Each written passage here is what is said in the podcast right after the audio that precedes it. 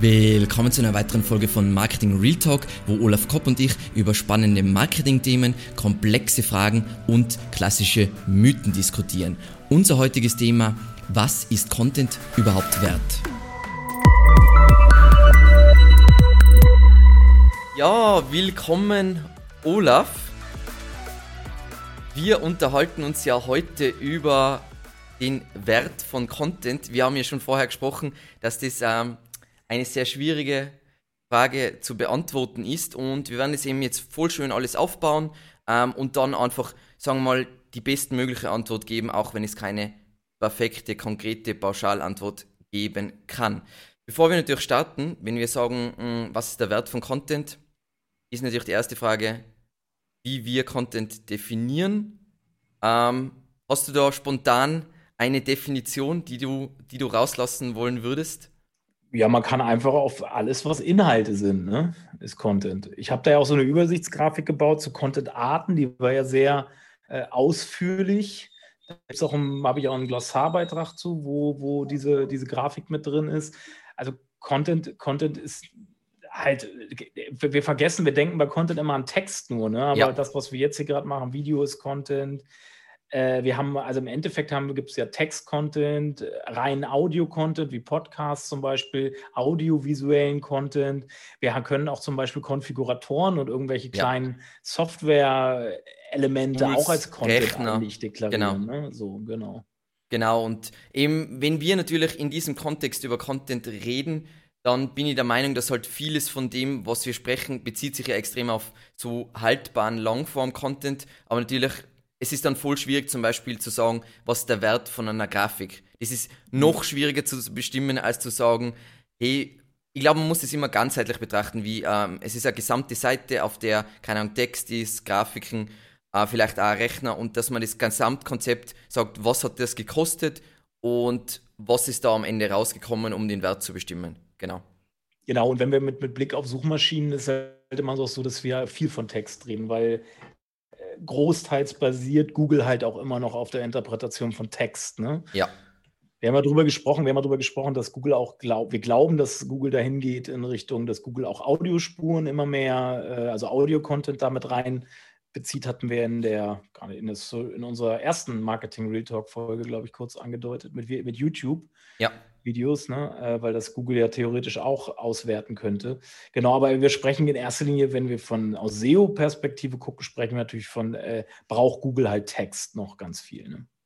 Ich finde es immer so faszinierend, um noch über anderes Content-Thema zu sprechen, ist einfach bei, bei Bildern, wie weit sie da einfach sind in der Interpretation, was jetzt ja. wirklich auf dem Bild zu sehen ist und so weiter. Da bin ich, das sprengt meinen Kopf einfach, wie weit sie da sind und mit Labeling und wie sie das einordnen und so weiter. Mhm. Da gibt es einen relativ coolen Artikel ähm, auf, auf Moss mit, ähm, da geht es darum, glaube ich, um, um Jagdkleidung und wie krass Google da ist, mit was sie ranken und was sie nicht ranken und wo es wirklich darum geht, was auf diesem Bild zu sehen ist und nicht, wie gut ist dieses Bild SEO optimiert. Ähm, spannendes Thema. Aber wir haben auch einen, äh, mein Liebling, ehemaliger Lieblingspraktikant hat, der sich viel mit Machine Learning und so auseinandersetzt. Der hat vor drei, vier, vier Jahren bei uns im Blog können wir vielleicht auch verlinken, Beitrag dazu geschrieben, wie Google Machine Learning einsetzen kann, um Bilderkennung durchzuführen und, und auch vielleicht Texte in Bildern zu erkennen schon.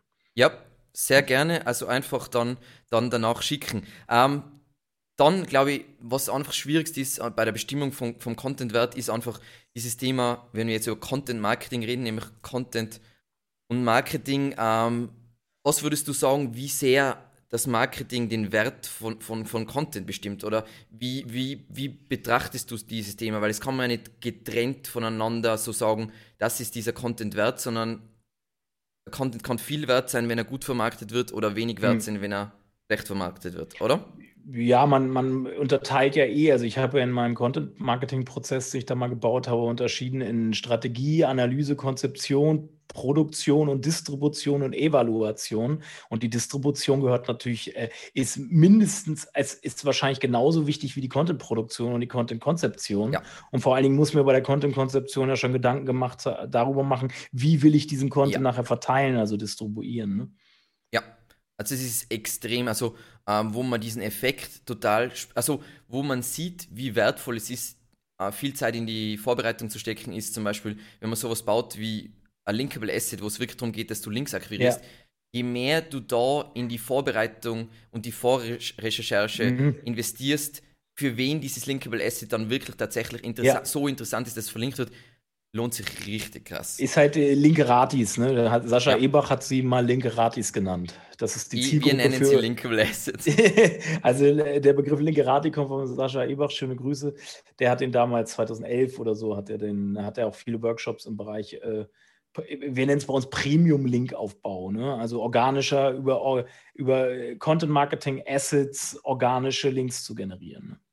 Weil du das, diesen Begriff gerade sagst, ich liebe einfach in diesem, im Content-Bereich äh, diesen Begriff Asset, weil für mich ist eben Content extrem ja. äh, ein Asset und das ist eigentlich auch, wieso ich dieses Thema äh, vorgeschlagen habe, ist, dass Unternehmen bewusst werden muss, dass Content online ein richtig krasses Asset ist. Also vor ja. allem, wenn es ähm, eine gute Haltbarkeit hat und vor allem, ja. wenn du das dann wirklich pflegst, was dieses Asset einfach für einen Return on Investment bringen kann. Also, ja. ähm, wenn wir jetzt zum Beispiel betrachten, wie gesagt, das ist jetzt, wäre jetzt kritisch zu betrachten, natürlich auf mehreren Ebenen, aber trotzdem spannend, ähm, was, was der Wert ist von dem Artikel von dir, der was zum Beispiel für SEO rankt, was der monatliche mhm. Wert von diesem, von diesem Text ist, von diesen Inhalten, das ist ja irre also es gibt, es gibt, ja Tools, die rechnen das ja auch aus. Traffic-Wert, genau. Ahrefs hat, hat glaube ja. ich, so ein, so ein Ding, wie sie bemessen. Sie benutzen halt im Endeffekt das Suchvolumen hinter den Keywords, die für die das, äh, der Inhalt rankt und multiplizieren es mal dem, äh, mal dem CPC, den ich zahlen müsste, wenn ich dafür Anzeigen ja. zahlen würde. Ja. Wir haben es, vielleicht kann ich es an der Stelle auch mal, wir haben das für uns auch versucht, wie man in unseren Themenstrategieplänen, und da, da, teile ich vielleicht kurz mal meinen Bildschirm. Cool. Ähm, da kann ich vielleicht kurz mal was aus der Praxis zeigen. Wo ist es? Wo ist es? Das ist jetzt eben, haben wir es schon geprobt, da hat es besser funktioniert. So, jetzt müsstet ihr eigentlich was sehen. Ja, wir sehen was. Genau. Und ich möchte jetzt nicht in, den, in die einzelnen Tabellenblätter rein, aber kurz zusammengefasst, wir bilden sogenannte Themenkomplexe, wo wir quasi fra konkrete Fragestellungen mit Keywords, mit den zugehörigen Keywords in Themenkomplexen vereinen. Ja. Und hinter jedem dieser Keyword, Haupt- und Nebenkeywords liegt ja Suchvolumen. Ja. Und über dieses Suchvolumen können wir erstmal zum einen ein Gesamtpotenzial für diesen Themenkomplex ermitteln. Ja. Ein komple komplettes Nachfragepotenzial im Endeffekt. Das sieht man dann hier. Und das ergibt sich aus den Einzelsuchvolumen der einzelnen Keywords, die diesem Themenkomplex halt zugeteilt sind. Und dann haben wir eine Formel nochmal hinterlegt, wo wir quasi es ähnlich wie Ahrefs, aber wir bereinigen noch, weil wir können ja das Such, es ist ja unmöglich, das komplette Suchvolumen abzuschöpfen.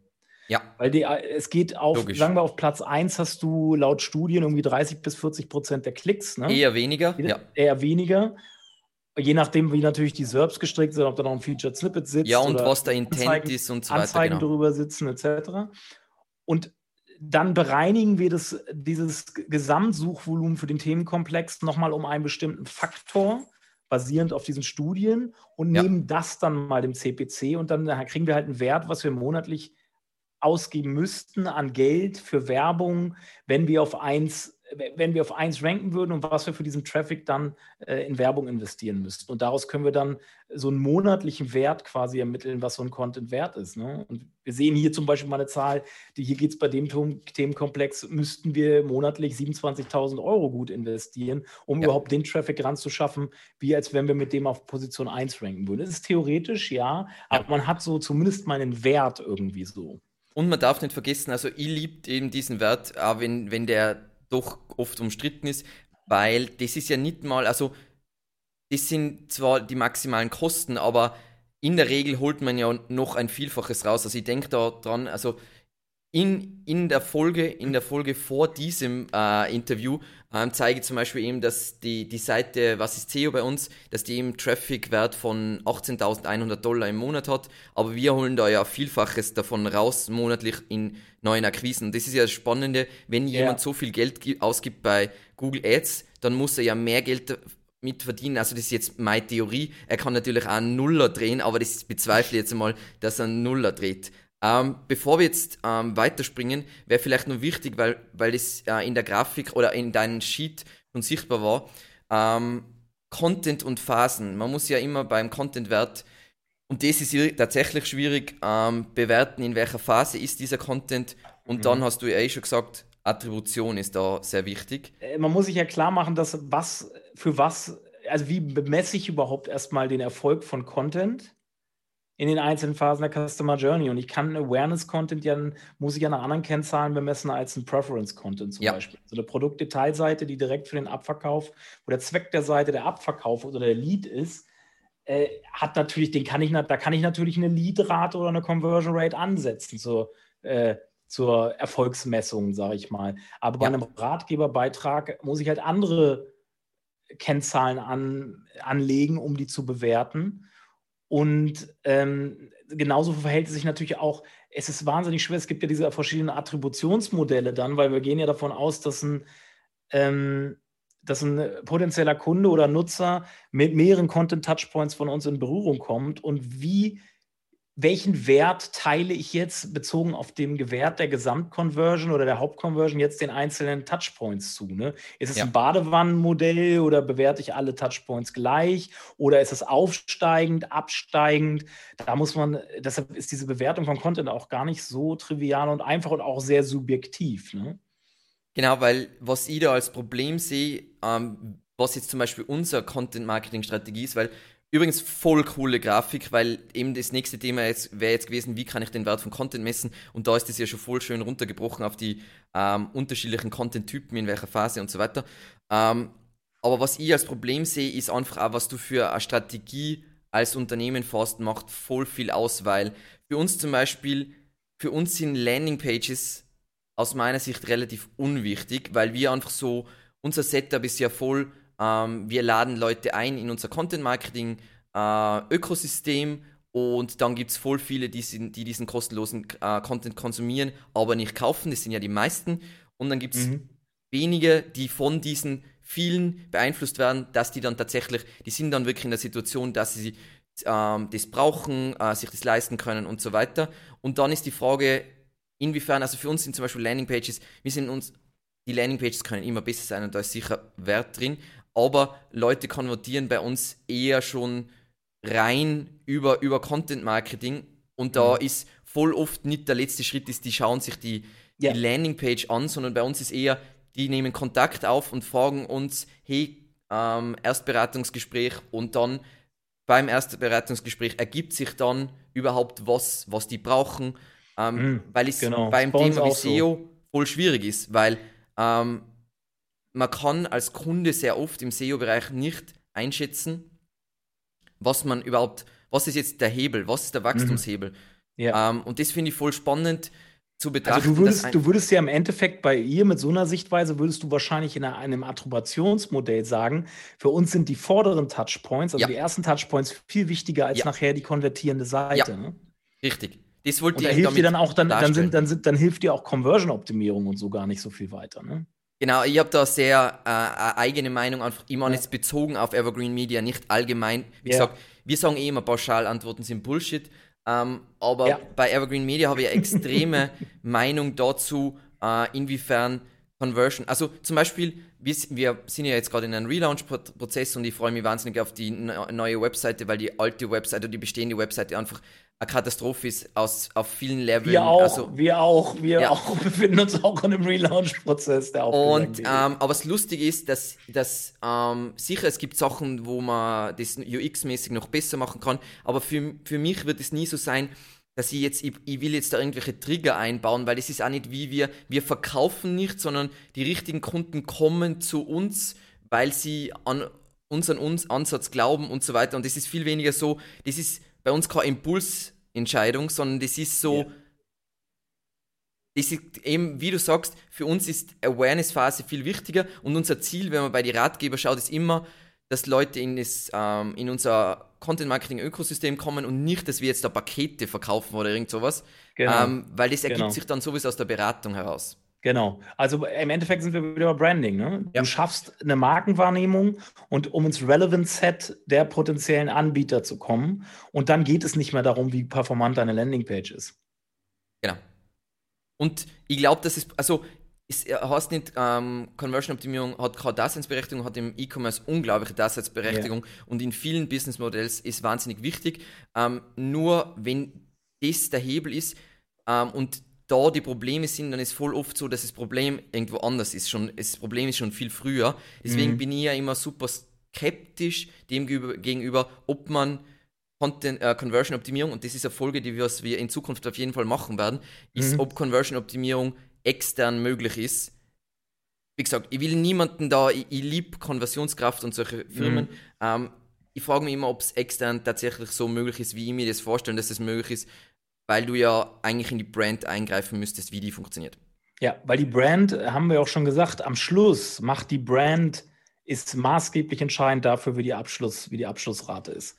Wir haben ja gesagt, äh, wenn du unbedingt bei einer Brand, hattest du, glaube ich, auch in einer der Folgen gesagt, wenn die Brand so stark ist, dann ist den Leuten auch egal, ob es irgendwo mal ein bisschen holprig beim Bestellprozess ja. oder bei, bei der Anfrageprozess läuft irgendwie ich sehe das bei mir, wenn ich mir irgendwas kaufe, was ich unbedingt haben will, da kann alles schief gehen. Da schreibe ich gerne an Support und dann, was, das sind Sachen, normal verzeihe ich da wirklich null, aber wenn ich es unbedingt haben will, dann chase, dann chase ich das. Und ich glaube, wenn man diese Chase-Situation schaffen kann, dann hat man alles richtig gemacht. Und wenn nicht, dann ist Conversion-Optimierung cool, aber die noch bessere Lösung wäre, wenn man auch diese Chase-Situation schaffen könnte. Aber ja. damit wir jetzt nicht zu sehr abschweifen, ähm, grundsätzlich nochmal, wie gesagt, das haben wir schon angeschnitten, aber wenn jetzt Zuschauer ähm, so, so Metriken wissen wollen, wie kann ich oder wie könnte ich den Wert von Content messen? Du hast ja schon gezeigt, dass das abhängig ist von den Phasen. Aber was sind so für dich so Metriken? Also ich werde jetzt kurz, was ich so sagen würde, ist, man kann natürlich, ähm, eine Komponente ist Traffic, das heißt, Einstiege über unterschiedliche Traffic Sources, Platzierungen für Focus Keywords, wenn es um Search geht, ähm, Anzahl Keyword Rankings, wenn es um Search geht. Dann wenn wir, was ich viel lieber mag, ist Engagement. Da könnt ihr jetzt Aufenthaltsdauer, Absprungrate, äh, Ausstiegsrate, Scrolltiefe. Ähm, ihr könnt aber auch so coole, was ich auch extrem gute Metrik finde, ist Links ähm, Shares, Likes, Follower und auch Kommentare, weil es ist so, also ich finde es immer so cool, diese, du kennst das sicher mit die Lurker, diese Pyramide, was die, die meisten Leute sind Lurker, die konsumieren Content, aber und, äh, interagieren nicht mit dem Content. Das heißt, Kommentare sind eigentlich auch für Awareness-Content unglaublich guter Indikator, ob, ob das einfach engaging ist, ob das Emotionen yeah. hervorruft, ob das gut funktioniert. Mhm. Dann, wenn es wirklich, wenn man einen finanziellen Wert sehen, ähm, sagen wir mal, bestimmen will, dann kann man sowas verwenden wie Traffic-Wert in Ahrefs. Ich glaube, SEMrush hat eher einen ähnlichen Wert und viele Tools haben so einen Wert. Dann kann ich natürlich, wenn ich ein geiles Setup habe in Google Analytics, kann ich sowas wie Seitenwert als Metrik hinzuziehen. Mhm. Wobei, dann brauchst du, das Problem ist, das sehe ich immer bei Analytics generell, ähm, da gibt es so viele coole Sachen, die was du machen kannst, mhm. aber wenn du nicht ein gutes, vorher bedachtes Analytics-Konzept hast, mhm. ist alles andere ja. Bullshit. Aber und außer du kennst dich wirklich gut aus mit Attribution, ist ja. es komplett. Ja, du, die, das ist viel zu lückenhaft. Es gibt kein Tool der Welt, was dir die komplette Customer Journey durchmessen lässt. Und du, da rutscht immer irgendein Touchpoint durch. Und wenn gerade das der Touchpoint war, der eigentlich den großen Impact hat, dann ist alles schon wieder falsch. Ja.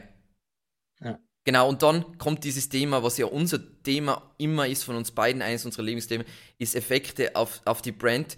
Ich habe jetzt ein paar Sachen mir überlegt, wie man das messen könnte, jetzt im Kontext okay. Search. Und zwar zum mhm. Beispiel Navig Navigational Brand Searches. Also zum Beispiel eine von den ja. Navigational Brand Searches bei uns ist ja.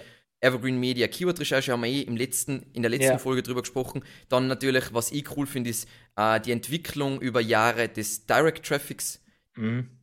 Dann Entwicklung der wiederkehrenden Besucher, Entwicklung äh, der CTR. Also da müsste man immer vergleichen, wie sich von Keywords, bestimmten Keywords der CTR als Gesamtes entwickelt, kann man datenbasiert alles Cooles machen und natürlich was ich ganz spannend finde, weil ich sehe das bei Kunden von uns, die uns mit, zu uns kommen mit einer bestimmten Conversion Rate in ihrem Shop.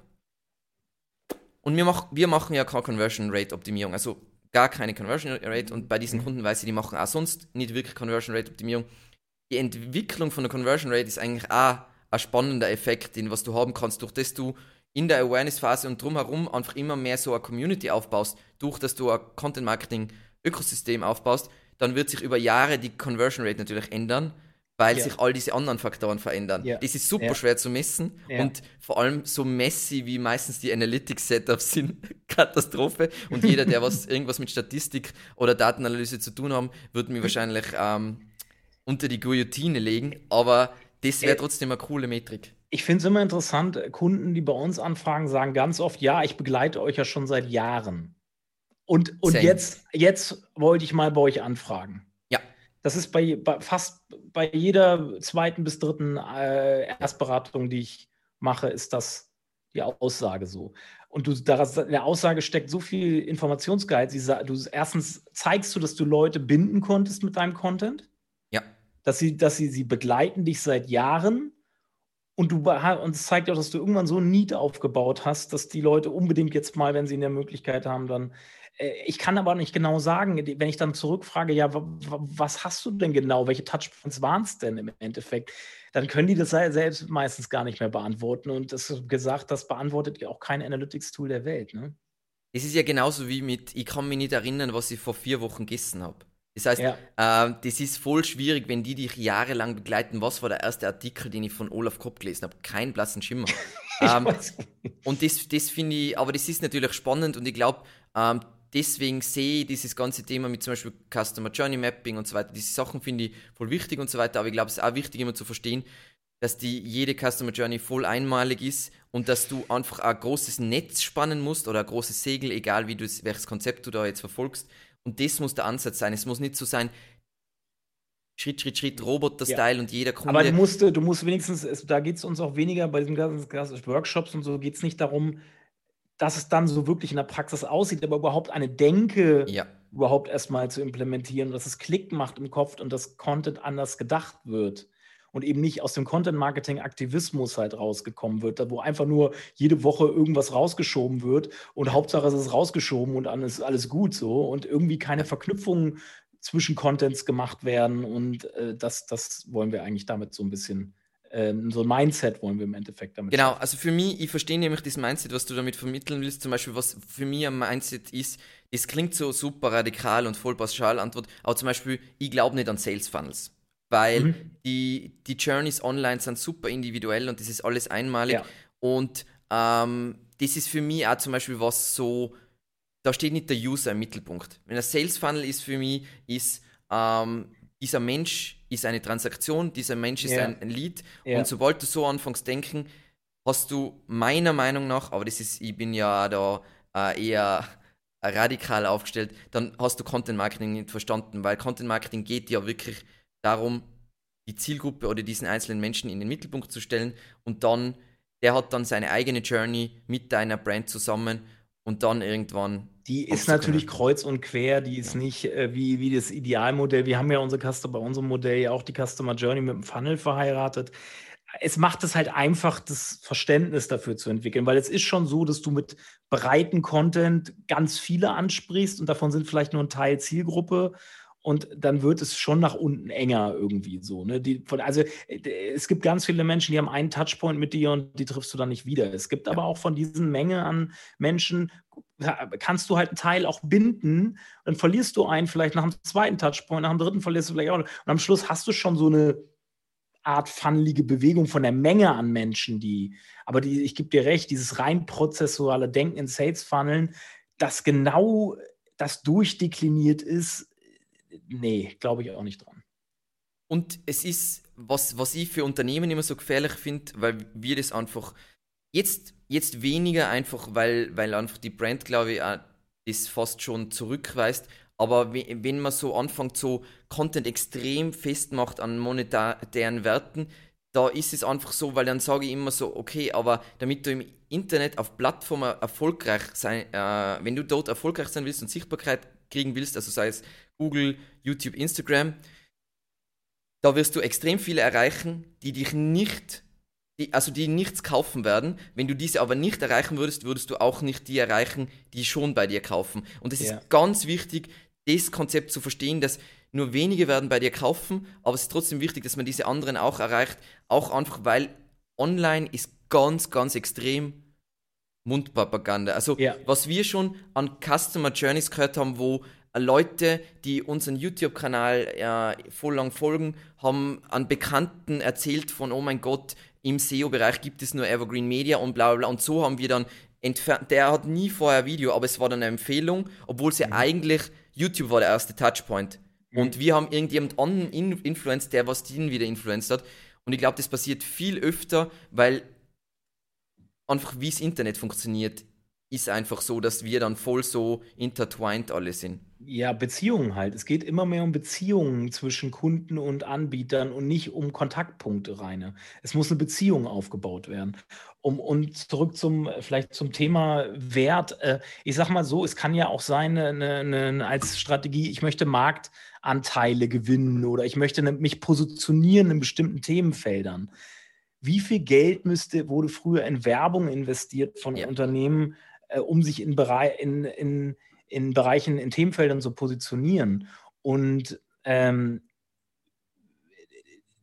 Werbung, mit Werbung baust du heutzutage nur noch schwer Beziehungen auf, zumindest alleine durch Werbung. Content als Touchpoint ist viel besser dafür geeignet, Beziehungen aufzubauen als Werbung.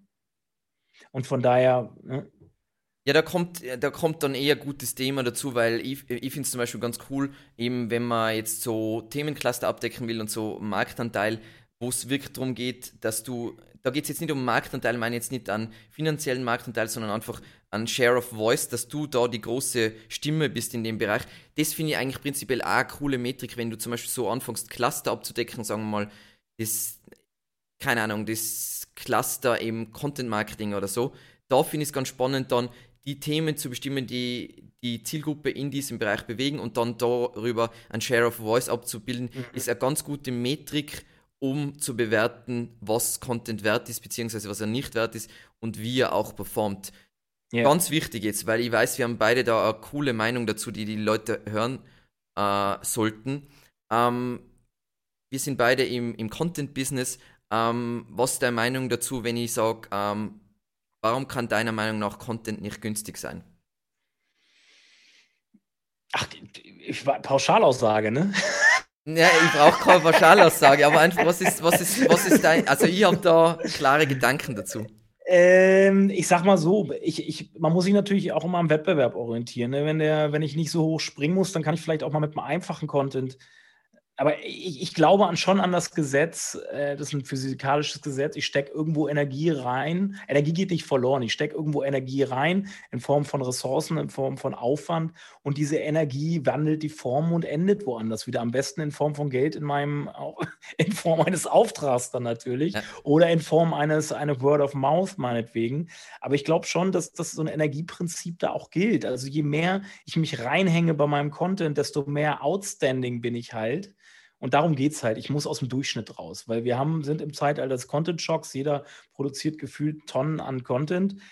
Aber wirklich nur, es, also Aufmerksamkeit bekommt am Schluss nur der Content, der wirklich outstanding ist. Und dafür muss ich mich halt schon ein bisschen länger machen. Ne? Also, das ist so meine Meinung dazu. Genau, also das, meine Meinung, du, du drückst es nur anders aus. Ich sage immer so, ähm, Content ist eine Pyramide und nur die, die oberste Spitze kriegt irgendeine Sichtbarkeit äh, im Internet, egal welche Plattform du jetzt betrachtest. Und wenn du dort diese, diese Excellence haben willst und dieses äh, äh, da ganz oben stehen willst, egal ob das jetzt Search ist oder so, Search ist nur einfach extrem gut zu erklären. Du hast diese erste Seite und wenn du auf die erste Seite mhm. willst, das ist gleich so, wenn dann Leute immer über Rankings reden und bla bla bla bla, dann denke ich mir immer, das ist so wie ich will einen Marathon laufen und ähm, wenn man deren Logik äh, äh, folgt, dann würde man sagen, hey, ich werde 50. Auf, bei diesem Marathon, aber ich wünsche mir trotzdem eine Goldmedaille. Und das ist nicht, wie es läuft, sondern wenn du dort oben stehen willst, dann ist das die Bewertung zu dieser Suchanfrage, wie gesagt, Beispiel SEO, bin ich die beste, die befriedigendste, glücklich machendste Antwort und dementsprechend muss ich natürlich da auch liefern. Und wenn ich eben Konkurrenten habe und in den meisten Nischen, wo Geld drin ist, werde ich diese Konkurrenten haben, dann muss ich die übertreffen. Dementsprechend kann es nicht sein, dass die investieren hunderte Stunden in dieses Content Piece und ich investiere bei, und ich nenne jetzt keine Namen, einer Plattform, wo ich Content online äh, kaufen kann, ähm, Texte, dann wirst du hart scheitern und zwar richtig hart in der Realität ankommen, ja. weil du bist nicht gut genug mit deinem ja. Content. Aber da muss ich ein bisschen Einschränkungen machen, da müssen wir bei Distribution. Ich glaube, dass im Social-Media-Umfeld tatsächlich der Aufwand nicht zwangsläufig für den Erfolg steht, weil du im Social-Media-Umfeld durch einfache psychologische Trigger, wenn du die einmal be benutzt hast und die dann immer wieder bedienst, kannst du mit relativ wenig Aufwand viel Reichweite bekommen. Also das sehe ich halt immer wieder. Ne? Also die Substanz, ich glaube so ein bisschen das Gefühl, dass im Social-Media-Bereich die Inszenierung wichtiger ist, wichtiger ist als die Substanz. Und nach meiner Meinung macht die Inszenierung oft weniger Aufwand als die Substanz. Das ist eine Frage, die man, also ich bin mir nicht sicher, ob das so ist, weil die Inszenierung ist für mich Teil des Aufwandes und die Inszenierung kann auch, also das ist ja dann schon wieder ein Brand-Thema. Wenn ich das gut inszenieren kann, das ist auch ein Aufwand, den was ich mir überlegen muss, wie ich das mhm. richtig inszeniere. Und dafür muss man dann wieder im Vergleich sagen, dafür ist bei Social Media ähm, dafür ist das auch der Shelf-Life halt viel geringer. Das heißt, die Haltbarkeit von diesem Ding, was ich da mache. Ja, das ist richtig, ja. Aber wenn ich, ich teilweise auch krass so. Also ich könnte jetzt nicht, ich könnte jetzt keine Korrelation bei mir im Social Media Umfeld zwischen dem Aufwand, den ich in einen Post gesteckt habe, und der, der Nachhaltigkeit und Reichweite dadurch auch ziehen, weil mal fliegt was, mal fliegt was nicht. Ne? Also es ist schon, das hat, ich finde, Social Media hat da noch ein bisschen andere Gesetzgebigkeit, Gesetz, Gesetze, Gesetzgegebenheiten, Gesetze. Und äh, bei Google definitiv. Ne? Also da, äh, gerade im umkämpften Umfeld, muss ich da schon, äh, da muss ich immer ein Schippe oben drauf packen in Form von Aufwand. So. Das ist, glaube ich, ein guter Endpunkt, weil das war jetzt, glaube ich, richtig cool. Wir haben auch die wichtigsten Themen, glaube ich, rund um Content-Wert äh, damit abgehandelt. Ähm, vielen, vielen Dank, Olaf richtig cool, wieder richtig coole Inputs und ich liebe es einfach, dass wir zwar in vielen Sachen gleicher Meinung sind, aber dass wir es so anders erklären und ich glaube, es gibt unterschiedliche Zielgruppen, die mhm. anders mhm. Informationen aufnehmen. Also richtig cool. Vielen, vielen mhm. Dank wieder und ja, dann vielen Dank Mal. fürs Zusehen und bis zum nächsten Mal. Ciao. Habe ich dir reingeredet eben. Also.